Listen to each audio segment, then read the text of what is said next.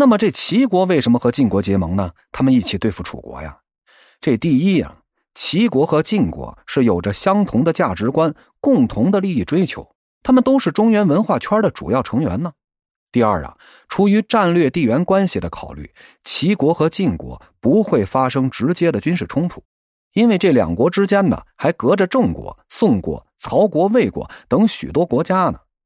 第三呢，两国都觉得这楚国是最大的威胁，因为在其眼中，楚国人受周礼的影响不深，他不按规矩出牌，难以揣摩呀。因此呀，这些大国战略格局的变化。从战略地缘关系的角度看，是可以看得清清楚楚的。如果以千年古今一线牵的穿越性思维看问题啊，我们就能发现，春秋列国的战略地缘关系实际上就是现代国际关系的一个缩影。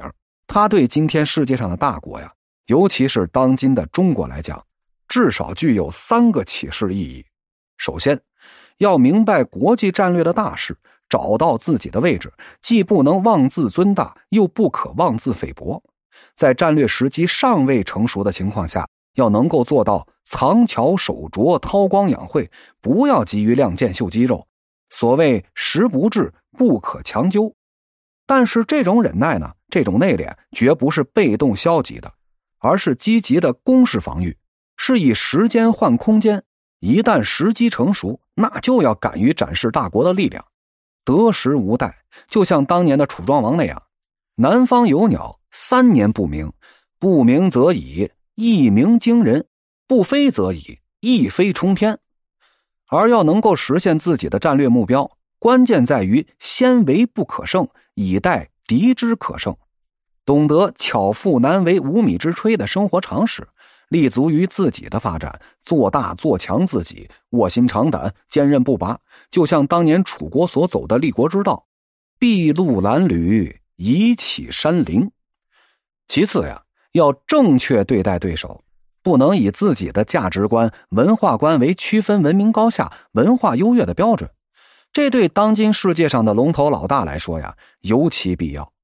就像当年的楚国，虽是中原列国尊王攘夷的对象，但楚庄王的见识、格局、功业，较于齐桓公、晋文公，可谓是毫无逊色。他止戈为武的着实让他人望尘莫及呀。他在邲之战后反对驻京关炫耀武功的做法，就反映了他崇尚和平的胸襟。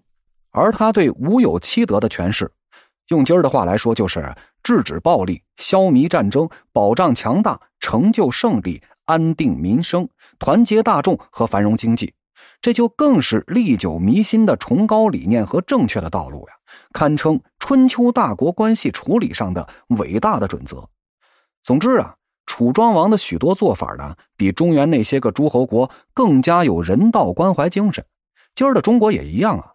传统文化所蕴含的价值观，比起以美国为代表的西方世界所强调的普世价值，那绝对毫不逊色。和而不同，亲善友邻，是受到全世界大多数国家高度赞赏的。当年晋国是一味打压，到头来那是自我毁灭，走上了三家分晋的末路，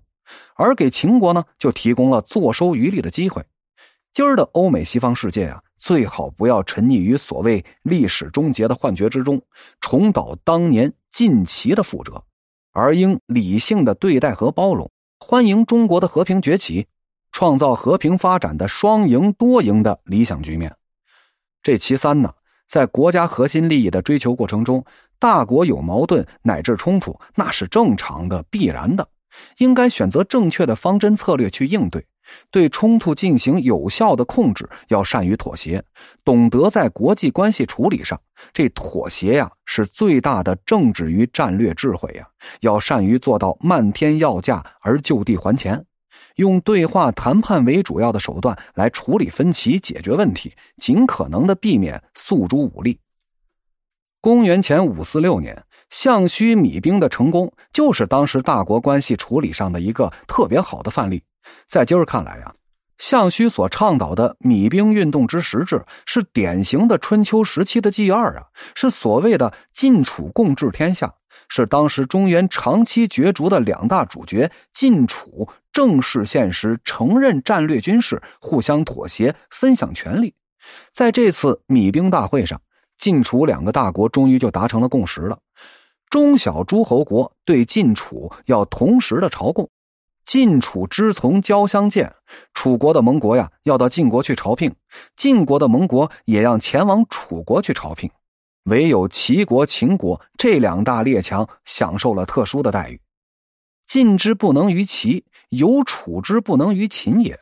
应该说呀，这是当时国际战略格局平衡上的最好的选择了。即使在今儿啊，依然让人们是遐思不已、悠然神往，从中汲取有益的启迪。换言之啊，我们何不把春秋战国的这段历史、各国彼此之间的关系布局、格局、控制要害的战略和思维运用起来，作用于当下呢？